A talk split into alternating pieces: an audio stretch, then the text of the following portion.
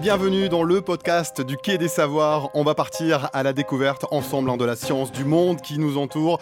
Vaste programme une nouvelle fois. On va, pour être euh, plus précis, aborder tous les sujets euh, de cette émission avec vous, Laurent. Bonjour, Laurent. Bonjour, Gislain. Bon, je crois que votre playlist est prête hein, pour la fin de l'émission, ça c'est bon. Elle est au chaud. En deuxième partie euh, de cette grande émission, nous allons laisser place au jeu. Le ludique est très important pour apprendre, Laurent. Exactement, et vous savez, nous, au Quai des Savoirs, on a déjà développé un jeu, un jeu sérieux, un jeu à partir de cartes. Et Marlène, autour de Marlène, on va avoir un beau plateau qui va nous parler du jeu, du jeu et la culture scientifique et du jeu pour apprendre et pour euh, comprendre. Mariette viendra également nous rejoindre pour euh, sa chronique vue euh, sur le web. On va jouer avec elle avec les emojis, c'est ça? Oui. Alors vue sur le web et plus particulièrement sur Twitter parce que Mariette a repéré ma thèse en trois emojis sur Twitter et elle va nous en dire un peu plus tout à l'heure. Et le premier sujet de ce podcast, Laurent, le bio-art, l'art du vivant. On va se sentir vivant pour démarrer cette émission. J'espère bien qu'on va se sentir vivant pendant toute l'émission. Autour de Marina, a des invités qui vont nous parler du bio-art, du bio-design, de, de, tout ce qui est art, architecture inspirée par le vivant. Et je crois que c'est tout de suite après ça. Exactement. Merci beaucoup Laurent pour ce tour d'horizon. Euh, podcast que vous allez suivre donc euh, depuis euh, nos plateformes, les réseaux sociaux, le SoundCloud évidemment, Twitter et quai-des-savoirs.fr. coup d'envoi donc de ce podcast avec vous Marina. Bonjour. Bonjour Gislin. Bonjour Laurent. Vous êtes labellisé bio aujourd'hui avec nous. oui, effectivement, on pourrait, on pourrait dire ça comme ça. Aujourd'hui, on va partir, on va parler du vivant. On va parler du vivant comme une source d'inspiration pour les artistes, pour les scientifiques. Et pour discuter de, cette, de ce sujet très vaste, j'ai le plaisir d'accueillir deux invités. Diane Trouillet. Bonjour Diane. Bonjour. Alors Diane, vous êtes artiste, chercheur. Vous avez une thèse en biologie cellulaire et moléculaire et vous travaillez à l'interface de l'art, de la science et de la technique à partir des médiums vivants comme le mycélium, le papier bactérien ou encore la spiruline. Euh, vous allez nous en dire un petit peu plus dans un instant. Avec plaisir. Et j'accueille également Camille Prunet. Bonjour Camille. Bonjour. Donc vous Camille, vous êtes spécialiste en esthétique et en sciences de l'art et vous avez soutenu une thèse intitulée Le vivant dans l'art, un questionnement renouvelé par l'essor des nouvelles technologies. Et vous êtes actuellement assistante d'enseignement et de recherche à l'Université Toulouse de Jean Jaurès au département d'art plastique. Exactement. Parfait. Donc pour discuter euh, de ce sujet, je vous propose d'attaquer par vos, pratiques artistiques. Diane, vous travaillez actuellement sur un projet qui s'appelle Flash Memory, où vous cultivez littéralement la couleur. Vous pouvez nous en parler? Alors je cultive plus particulièrement de la spiruline, qui est une micro-algue L'idée, en fait, euh, dans, ce projet euh, Flash Memory, il s'agit d'un dispositif, une installation euh, artistique où il y a un, bioréacteur qui cultive cette spiruline. Donc la spiruline, c'est un, une microalgue photosynthétique. Donc elle, elle capte le CO2 pour produire de l'oxygène. Et donc je présente ce bioréacteur et en parallèle, je présente des antotypes. Alors les antotypes, c'est une reproduction de photographie euh, très ancestrale qui consiste en fait à utiliser euh, la spiruline comme médium. C'est à partir de ça que va se créer l'image. Donc je confronte à la fois euh, une image d'archive et une présentification du réel, ce qui me permet de questionner la place du vivant dans notre société. Donc la seule couleur vient de la spiruline? Oui, tout à fait. Euh, par la suite, donc la photographie est issue de, de, la spiruline et après par la suite, je, réinscris sur l'image une encre que je fais moi-même à partir de galles de chêne. Voilà. D'accord. donc ce travail va a été présenté au Quai des Savoirs dernièrement et le sera dans le cadre du Festival des Arts Numériques à Saint-Orens très prochainement, avec beaucoup d'impatience.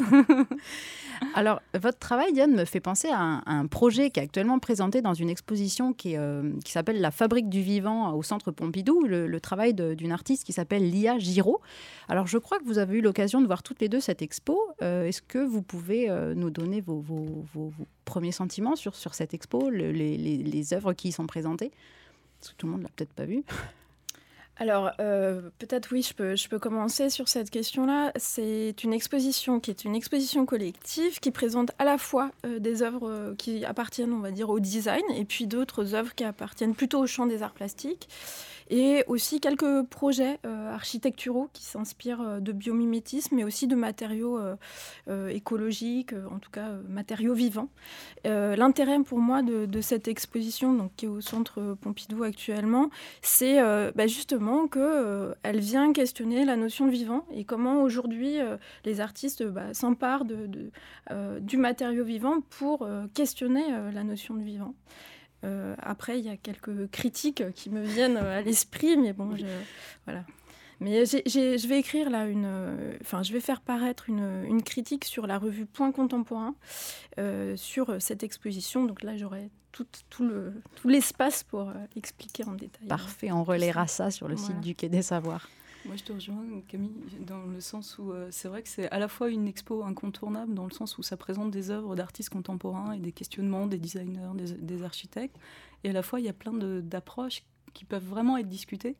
Moi, j'avoue que pour mon travail, ça m'a permis euh, de voir des œuvres, celle par exemple de Yona Zur, qui est australienne. Euh, je l'avais vue qu'en photo. Là, ça permet de la voir et de la voir présentée en évolution. C'est-à-dire que là, vous avez des œuvres qui sont présentées, qui sont vivantes. C'est-à-dire que on en discutait tout à l'heure. Euh, Camille, tu as fait le vernissage. Mmh, tout et, à fait. et, moi, je l'ai fait un peu après. Et, l'odeur de l'installation des champignons, par exemple, n'est pas la mmh. même. L'évolution des couleurs. Et ça, c'est très nouveau en fait de présenter des œuvres. Ça pose des vraies questions sur la le maintien. la maintenance. Oui, la maintenance. Moi, j'avais trouvé intéressant l'approche de questionner le vivant et de s'interroger. Et si, je peux me permettre de citer, parce que j'ai devant les yeux le catalogue euh, de l'exposition. On l'a tous. On l'a tous. Mais pour moi, je trouve qu'il y a une phrase qui, qui vraiment euh, résonne, moi, dans mon travail. Est-ce que j'ai le temps de la lire Oui, oui, vas-y, vas-y. Euh, donc, euh, l'étude d'organismes situés à la frontière du vivant et du non-vivant estompèrent peu à peu la frontière entre la vie et la non-vie, entre la biologie et la chimie. Le vivant se démarque également par ses capacités d'adaptation et sa dimension épigénétique, son indétermination, selon Henri Bergson, sa fluidité morphologique, son imprédictibilité, ainsi que par l'irréversibilité du temps qui le traverse. Et pour moi, ça symbolise vraiment toute la difficulté qu'il y a de travailler avec du vivant. C'est-à-dire, à un moment donné, ben, il y a ce lâcher-prise, cette idée que le vivant, ben, il, va, il vous échappe un petit peu. Et il y a cette notion de temporalité, parce que qui dit vivant dit aussi un cycle complet avec une évolution dans le temps. Et du coup, pour un artiste, c'est pas frustrant d'avoir une œuvre qui lui échappe? Non, pas du tout. Moi, dans mon travail, je cite euh, euh, Eva Hesse, par exemple, ou Michel Blasi, qui travaillent justement avec des médiums euh, organiques qui ou, qui évoluent dans le temps. Je cite aussi Klein, parce qu'il y a ce travail avec l'éphémère, de se dire que voilà, une œuvre, elle évolue dans le temps, il faut accepter, se lâcher prise. Et je pense que ça permet aussi de, réfléchir à, notre rapport au vivant justement. Est-ce qu'on est toujours dans un lien euh, d'exploitation, euh, d'aller tirer euh, justement le vivant comme un usage utile, ou est-ce qu'on est plus dans une collaboration? Et tout le vivant peut être une œuvre d'art? Toute matière vivante?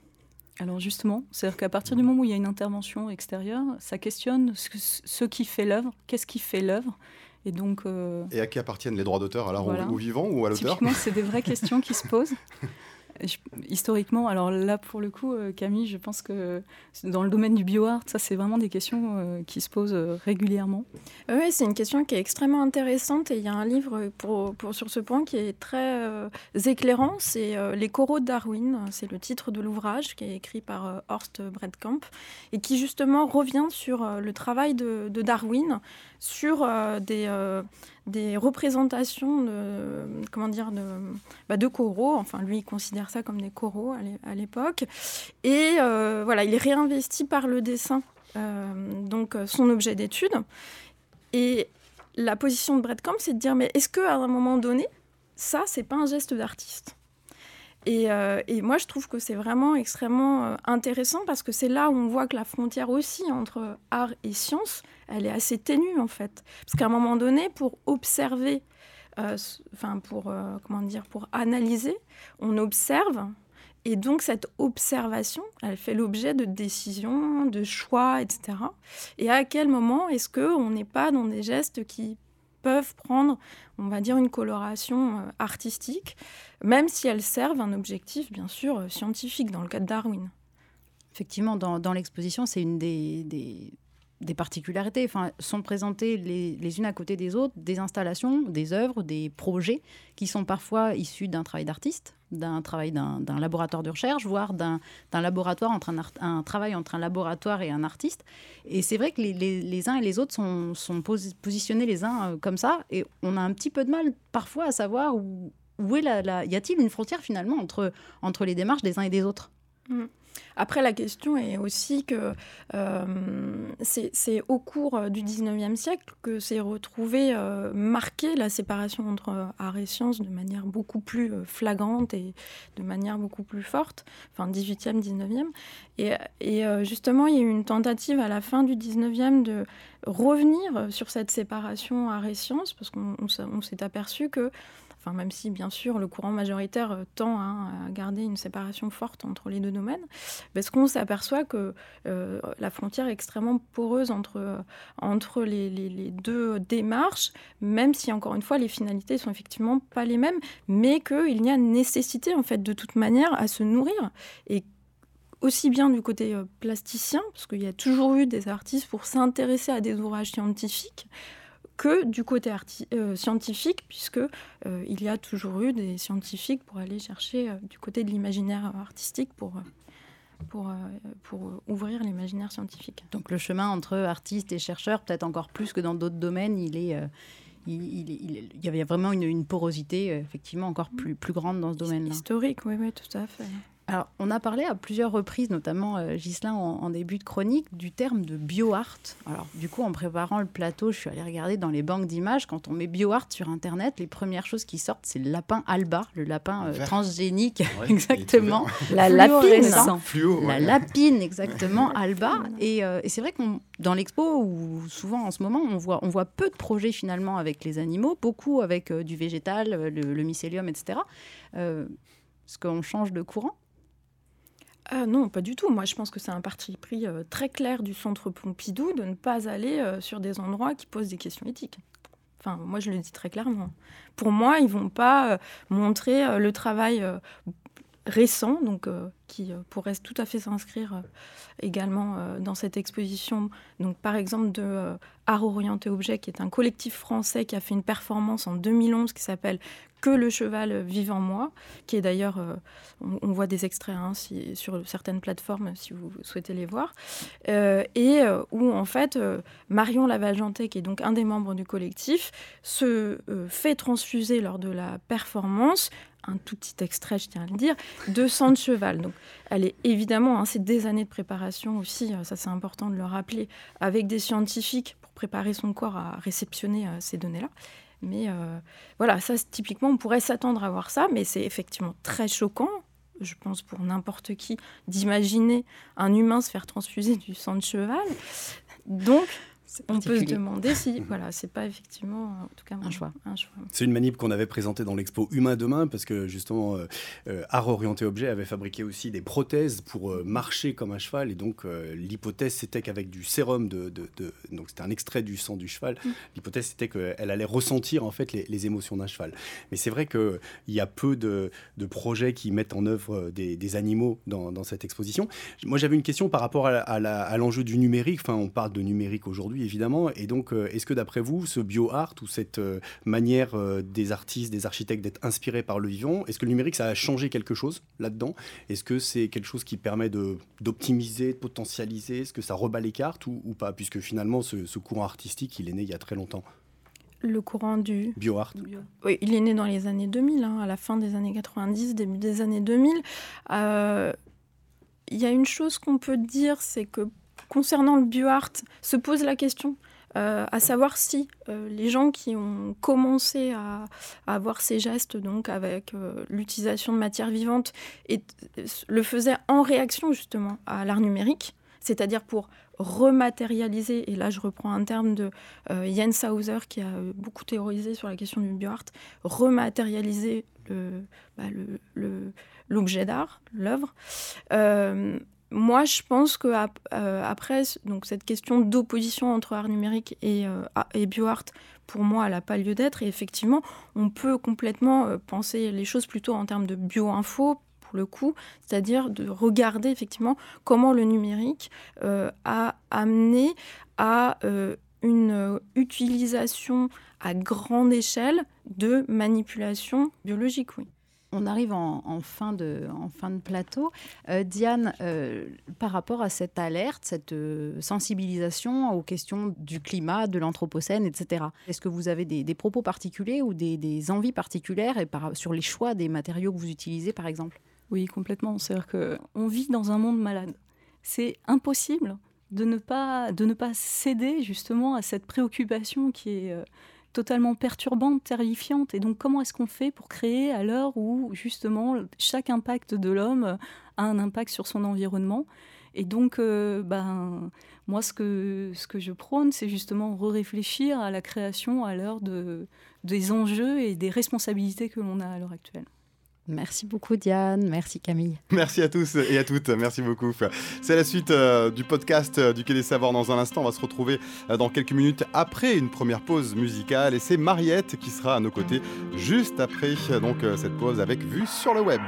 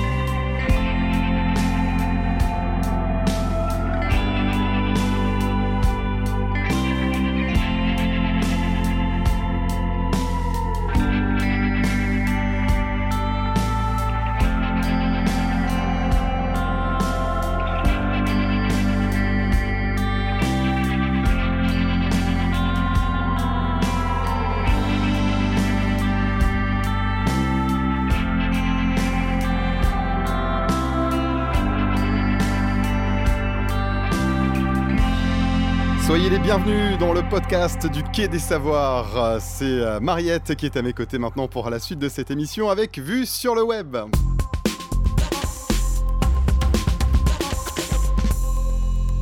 Bonjour Mariette. Bonjour Gislain. Mariette, on va prendre la direction de Twitter aujourd'hui avec vous. Tout à fait.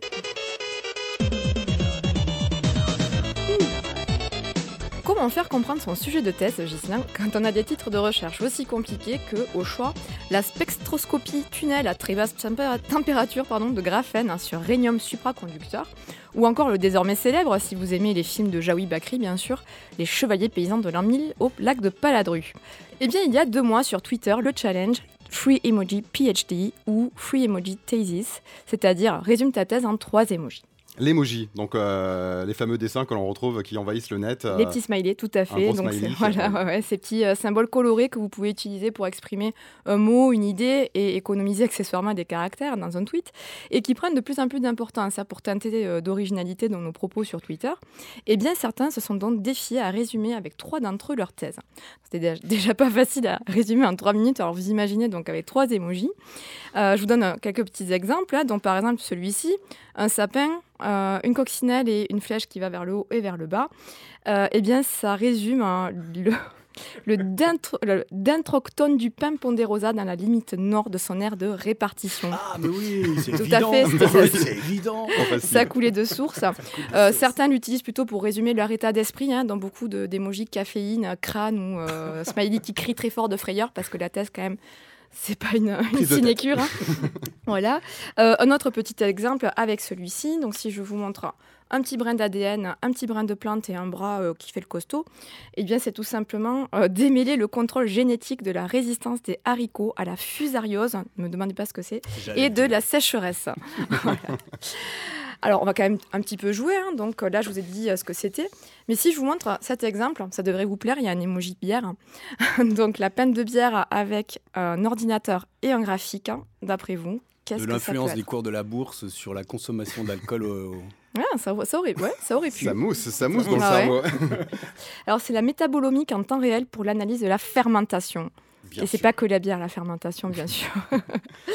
Donc, c'est bien sûr souvent très simplifié à l'extrême. hein. Il n'y a pas des émojis pour chaque discipline ou chaque euh, élément euh, dont on va parler. Mais c'est une initiative plutôt sympa, j'ai trouvé, pour euh, voilà, intéresser le grand public justement euh, au monde de la recherche hein, et qui, qui nécessite, mine de rien, beaucoup d'imagination et de concision. Donc. Merci beaucoup Mariette avec un gros emoji. Donc on se donne rendez-vous très prochainement bien sûr pour le podcast au Quai des Savoirs. Salut Mariette. Au revoir. Et on retrouve bien sûr toutes ces références euh, de votre chronique sur le site quai-des-savoirs.fr.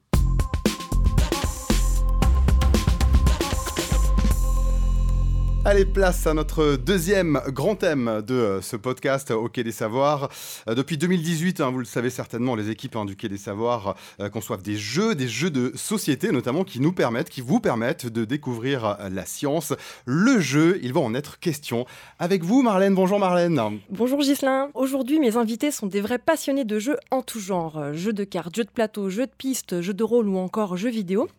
Ils travaillent à concilier jeu et apprentissage de contenu sérieux. Alors aujourd'hui, j'accueille Stéphane Teyoma. Bonjour Stéphane. Bonjour. Vous êtes chargé de projet chez Science Animation et surtout joueur et concepteur de jeux de société, pas forcément sérieux, depuis votre tendre enfance. Oui, malheureusement, oui. Pourquoi malheureusement? Parce que je passe pas mon temps à faire autre chose. No life. Ouais, exactement. Et Lucie Poirot. Bonjour Lucie. Bonjour. Alors vous, vous avez un profil multifacette au sein de la société de production Le Vent Tourne. Vous êtes conceptrice de jeux, productrice, enseignante et formatrice. Et vous dites du jeu qu'il est structurant dans votre travail. Oui, j'utilise le jeu dans toutes les facettes de mon travail et du coup c'est très structurant. Mais j'ai une vie par contre. Alors du coup, on va commencer par une petite définition du serious game ou du jeu sérieux. Pour vous, Lucie, ça sert à quoi? Bah, ça sert effectivement à apprendre, comprendre, comme c'était dit en début d'émission, ce qui n'empêche pas d'en faire de vrais jeux avec quelque chose de vraiment drôle, de vraiment décalé, de vraiment immersif et qui n'est pas forcément quelque chose de casse-pied. Donc c'est un peu le défi de, de mon existence, de faire des jeux euh, drôles qui permettent de porter des messages, des notions clés, donner envie de changer, enfin voilà. Sérieux mais quand même euh, très drôle. Et vous, Stéphane? Ah bah, moi, je suis d'accord avec euh, cette définition. Je rajouterais que souvent, le jeu sérieux est associé à un vecteur de, pédagogie. On essaye de faire passer à travers euh, ce type de jeu euh, des concepts pédagogiques assez forts. Alors aujourd'hui, on va en parler particulièrement dans le domaine de la culture, mais est-ce que le jeu sérieux, le serious game, c'est nouveau? Ben, euh, pas vraiment. En fait, ça a commencé par du jeu plutôt très sérieux, puisque le premier qui me vient à l'esprit, euh, qui est un paragon dans, dans son type, c'est euh, le Kriegspiel, en fin de compte, qui a été mis en œuvre euh, par l'état-major prussien au milieu du 19e siècle et, qui permettait euh, de, euh, de faire de nombreux jeux et d'apprendre aux militaires de déplacer des quantités d'hommes astronomiques sur, sur les champs de bataille. Donc ça, c'est un vrai jeu très très sérieux et qui a remporté un certain succès, puisqu'on connaît ce, que, ce que ça a donné malheureusement par la suite. hein. Ça a commencé en 1871 pour nous, mais avant les Autrichiens avaient, avaient pris la pâtée euh, quatre ans plus tôt, les Danois aussi, et puis ça a continué un peu plus tard. Alors, évidemment, euh, c'est rentré dans le- sur le terrain du grand public, notamment avec quelqu'un que vous connaissez qui s'appelle H.G. Wells, le célèbre auteur euh, de science-fiction euh, de l'ère victorienne, notamment, euh, si ma mémoire est bonne, c'est euh, La guerre des mondes et La machine à remonter le temps. Et c'est le premier où on a retrouvé des traces de publication de règles de jeu. Donc, alors, c'est devenu du wargame, puisque c'est c'est passé de l'autre côté euh, de la Manche. C'est devenu un wargame et ça continue encore. Il y a beaucoup de gens qui, qui sont passionnés par ce, par ce type de, de jeu sérieux, mais maintenant, il en existe bien d'autres. Vous nous parlez de guerre, il faut forcément passer par la violence pour ramener le jeu ou euh, Non, là, là, j'ai juste cité euh, l'e- l'exemple qui, me- qui venait à l'esprit de jeu très sérieux. Vous me euh, rassurez alors ça. Antédéluvien. On pourrait justement rebondir sur votre jeu Pax Romana, qui est un, qui est un wargame, clairement, et qui a été utilisé par des professeurs d'histoire euh, avec, euh, avec leurs élèves euh, au collège. Euh, oui, ça, c'était une, de mes grandes fiertés, puisque c'est un jeu que j'ai édité dans une revue euh, Veille Victis, donc euh, une revue de jeux d'histoire. Et euh, alors, c'est pas vrai. c'est- dans la catégorie Wargame pour le grand public, ça c'est clair. L'idée était de faire passer euh, comme message pédagogique euh, au- auprès des joueurs les grandes difficultés qu'il y avait à défendre la totalité d'un espace aussi gigantesque que l'Empire romain. Et, la pertinence des, des, mécanismes de jeu qui ont été utilisés ont été jugés suffisamment adaptés aux, aux élèves pour être utilisés par les enseignants.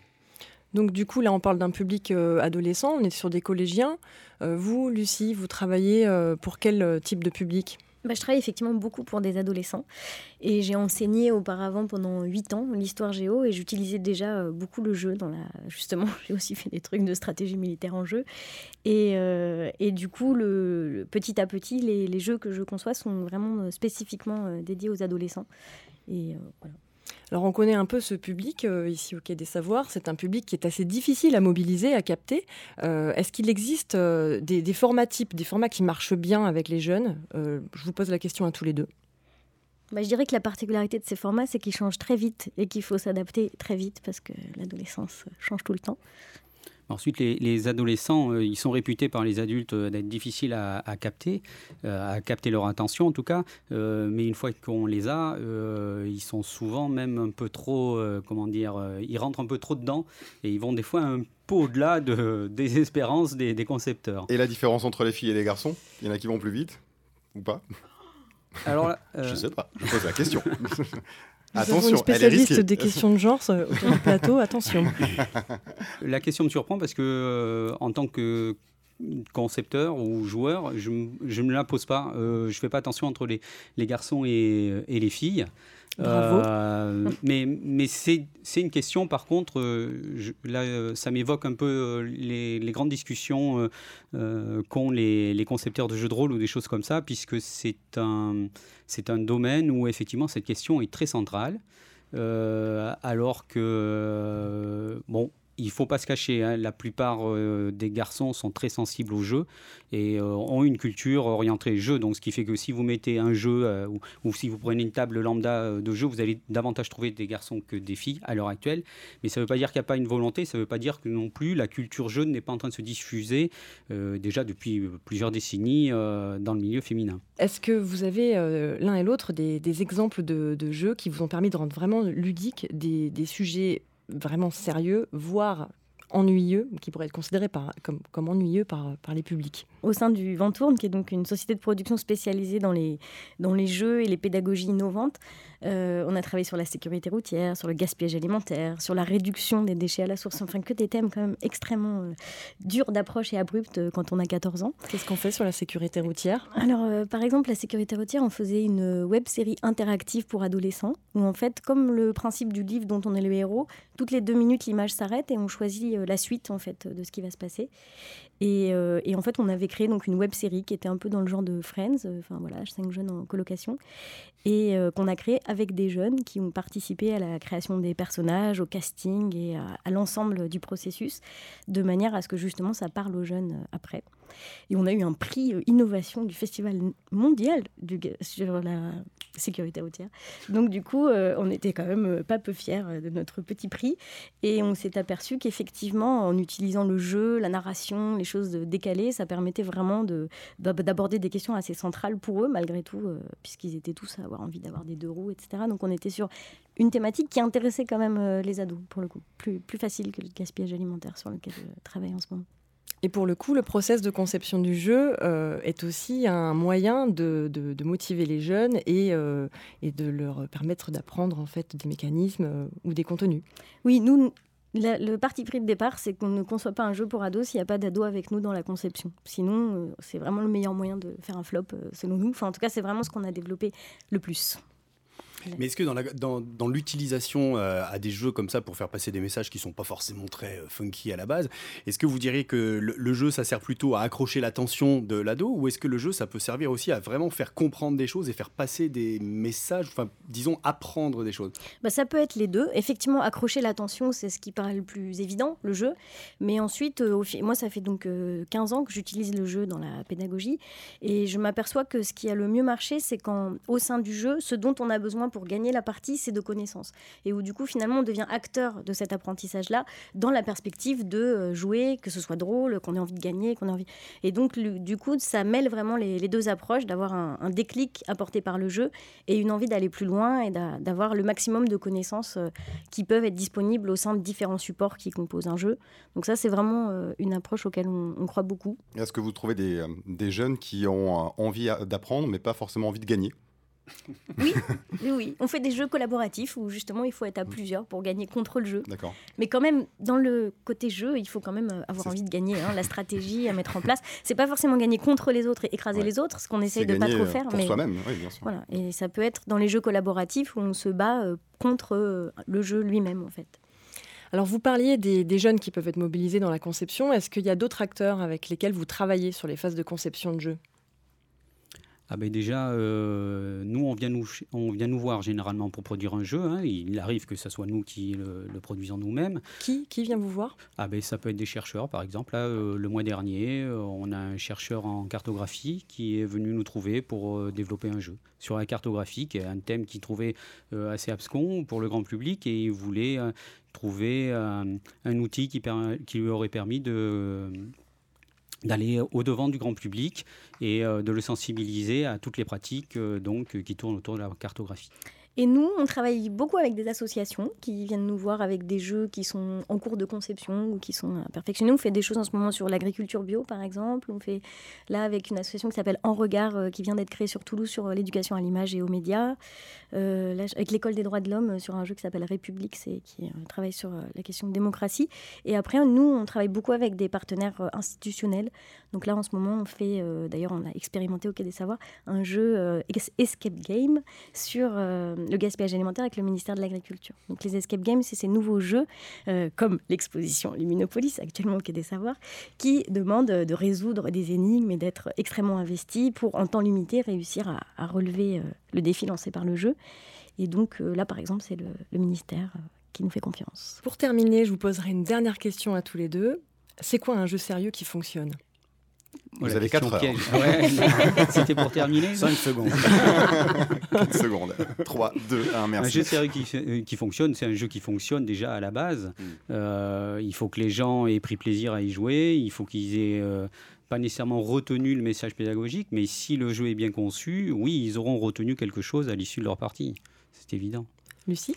Je dirais aussi qu'il faut qu'ils prennent du plaisir pendant le jeu. Euh, et surtout, moi, je trouve que quand c'est réussi, c'est qu'ils ont soit envie d'aller plus loin et d'en apprendre plus, et donc de se dire, tiens, on a vraiment réussi à créer un déclic, une prise de conscience et envie de, par soi-même, euh, y aller euh, encore plus en profondeur dans le sujet.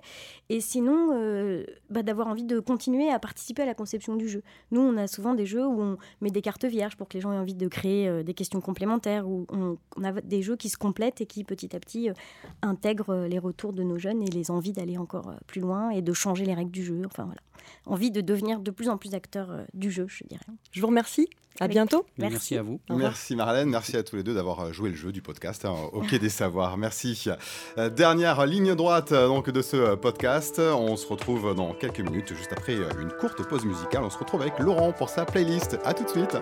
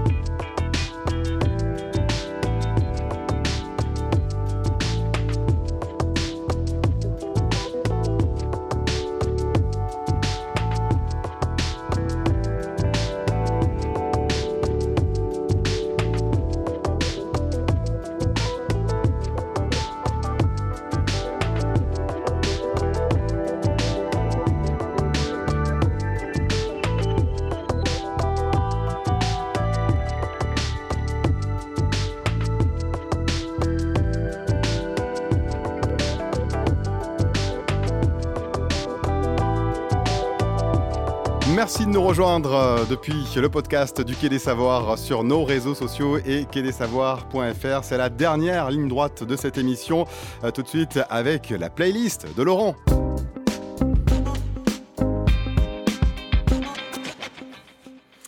Qu'a-t-il à voir, à faire, à découvrir Tant de choses. Avec vous, Laurent, je crois que vous avez eu la même invitation euh, que Marina. en tout début d'émission, on a parlé de la fabrique du vivant. Le vivant dans l'art, le bio-art est à l'honneur pour euh, votre premier coup de cœur. Voilà, on a fait un bus pour monter à Paris pour aller voir cette expo au centre Pompidou, la fabrique du vivant. Donc, c'est une exposition, comme on l'a dit en, première partie d'émission, qui interroge la transformation du vivant à l'heure des biotechnologies dans le champ de l'art, du design et de l'architecture, à l'ère numérique euh, également. Et donc, autant vous le dire tout de suite, c'est une expo qui vous met dans une ambiance assez étrange où on a parfois du mal à distinguer ce qui est naturel de ce qui est artificiel. Et c'est justement un des propos de cette expo, montrer comment le vivant peut inspirer le monde du design, de l'ingénierie et même de l'architecture.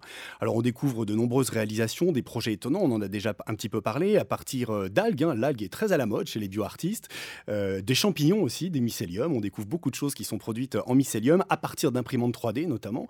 Et là, euh, on retrouve aussi certains projets qu'on peut voir sur Toulouse par exemple, au Fab Lab Artilect, où le Biolab développe aussi des, projets euh, autour du, mycélium euh, euh, dans son Fab Lab. Et un des angles passionnants qui a été développé dans cette expo, c'est l'approche historique. c'est là-dessus que je voulais insister, qui fait remonter l'origine de ce courant bio-art science au XVIIe siècle avec l'invention du microscope. Par, par qui, Gislain, le microscope? Microscopus Microscopus, Anthony von Leeuwenhoek. Oh, avec l'accent. Ah, my God. Et les premières représentations dessinées des tentatives de compréhension de l'organisation du vivant. On suit alors l'évolution des sciences de la vie, de leur mode d'exploration et de représentation qui ouvrent autant de perspectives aux artistes d'explorer à leur tour de nouveaux univers visuels. C'est-à-dire qu'on dessine un petit peu comment la nature est organisée et ça produit des nouvelles images et du coup ça donne des, inspirations, ces sources d'inspiration aux artistes pour euh, justement euh, développer de, nouvelles créations. Alors aujourd'hui les artistes ont depuis longtemps dépassé la seule dimension visuelle hein, puisqu'ils travaillent avec de la 3D, ils produisent des objets, ils produisent des matériaux, on n'est pas simplement à faire des petits dessins ou prendre des photographies. Et en travaillant avec les, les chercheurs, les artistes interrogent autant les processus de compréhension du vivant que l'exploitation des savoirs dans un monde où l'équilibre des écosystèmes est un enjeu majeur. Une sorte d'alliance entre éthique et esthétique au service d'un monde plus durable. Alors si vous passez par Paris, n'hésitez pas à faire le détour par le centre Pompidou pour découvrir cette expo très originale, La Fabrique du Vivant. On va partir la tête dans les étoiles. En apesanteur, précisément maintenant pour euh, votre nouveau coup de cœur, la revue de l'Observatoire, c'est ça? Euh, On va se transformer en Thomas Pesquet, quasiment? Oui, voilà, pourquoi pas? Ça serait chouette, ça. En fait, oui, voilà, je voulais attirer votre attention sur euh, la revue, une revue sur l'espace. et vous savez à Toulouse combien ce sujet est important. C'est une revue qui est une revue particulière, puisqu'il ne s'agit pas de Ciel et Espace, qui est une excellente revue par ailleurs, mais c'est une revue qui c'est la revue de l'Observatoire de l'espace du CNES. Alors, le CNES, on connaît tous, hein, le Centre national d'études spatiales. C'est une revue qui s'appelle Espace, tout simplement, avec un S entre parenthèses parce que c'est l'espace ou les espaces. Hum, hum, c'est au pluriel. Et donc, l'Observatoire de l'espace, euh, c'est un laboratoire du CNES spécialisé dans la recherche culturelle. C'est-à-dire que vous savez que le CNES travaille sur les lanceurs, il travaille sur les satellites, il travaille sur les programmes spatiaux, mais depuis l'an 2000, alors est-ce qu'il y a un rapport de cause à effet? J'en sais rien. Mais depuis l'an 2000, ils ont créé un laboratoire culturel autour de l'espace. Donc, c'est un laboratoire qui euh, développe en fait de la recherche, alors avec des philosophes, avec des artistes, des photographes, des plasticiens, pour travailler sur l'espace comme une source d'inspiration, de réflexion, de création, une source d'imaginaire. Et vous savez que l'espace, bah, il suffit de, rêver euh, par une belle nuit d'été euh, pour euh, tout de suite voir tout le potentiel imaginaire de l'espace. Alors ceux qui ont eu la chance de voir l'expo Gravité Zéro au musée des abattoirs à Toulouse, Mariette, je sais que vous y étiez, en 2018, l'année dernière, savent de quoi je parle. Hein, c'est-à-dire qu'en plus des expos, des résidences d'artistes et des événements pendant les Nuits Blanches à Paris, par exemple, l'Observatoire de l'espace édite donc une revue biannuelle. Il y a deux numéros par an. Le premier numéro de 2019 vient de sortir sur le thème des géographies mentales. Alors euh, c'est un peu perché, c'est normal, c'est le CNES, il nous emmène en apesanteur à la découverte de ces géographies mentales. Et euh, enfin je sais pas vous, mais moi en tous les cas, euh, je prends mon pied dans, ces, dans ces images de haut vol. C'est perché, ça vous intéresse évidemment. Bon Laurent, on va terminer votre playlist avec un, un drôle d'animal. Le Chabot Le chatbot. vous connaissiez le chaboté, le chatbot, il n'y a rien à voir, Gislain, je vous préviens de suite.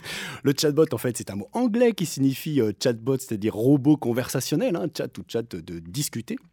Et c'est l'une des nouvelles figures de la culture numérique. Ce fantasme merveilleusement bien filmé par Spike Jones dans son film Her, où le personnage joué par Joaquin Phoenix tombe amoureux de la voix de son smartphone. Vous savez, c'est donc ça le, chatbot. Alors dans la réalité, on est très loin de ce genre de prouesse, hein, parce qu'essayer de tomber amoureux de Siri, enfin bon, après chacun son style. on est très loin quand même de ce genre de prouesse, même si notre psychologie d'hommes et de femmes semble avoir un penchant pour s'attacher aux machines qui communiquent, comme Serge Tisseron nous le rappelle dans une conférence intitulée Homme robot, je t'aime moi non plus qui est à retrouver sur la chaîne YouTube du Quai des Savoirs. Ça, c'était la petite minute d'autopromo. Alors revenons au chatbot. Si je vous en parle maintenant, c'est à propos d'un nouveau livre qui vient de sortir aux éditions du Pommier, écrit par Serge Abitboul. Et ce titre euh, que j'ai trouvé absolument merveilleux, c'est Le bot qui murmurait à l'oreille de la vieille dame et autres nouvelles numériques. C'est un petit ouvrage de vulgarisation qui utilise la fiction dans un futur proche pour nous faire comprendre à la fois les nouvelles technologies du monde numérique et les perspectives qu'elles pourraient ouvrir dans les années à venir. On y parle intelligence artificielle versus intelligence naturelle, véhicules autonomes et questions éthiques, ou encore quoi faire de nos journées lorsque les robots feront tout le travail à notre place. C'est un mélange original et captivant de science et de fiction, orienté vers le futur, un thème qu'on aime bien, vous savez, ici au Quai des Savoirs. Ça s'appelle Le bot qui murmurait à l'oreille de la vieille dame et autres nouvelles numériques, et c'est publié aux éditions Le Pommier. En chair et en os. Laurent, merci beaucoup, et à très vite, bien sûr, euh, depuis le Quai des Savoirs euh, sur le podcast. C'est la fin de cette émission. Merci à tous de nous avoir suivis. Vous retrouvez évidemment toutes les références euh, de cette émission sur quai-des-savoirs.fr et nos réseaux sociaux. Et surtout, restez curieux. À très bientôt. Salut tout le monde.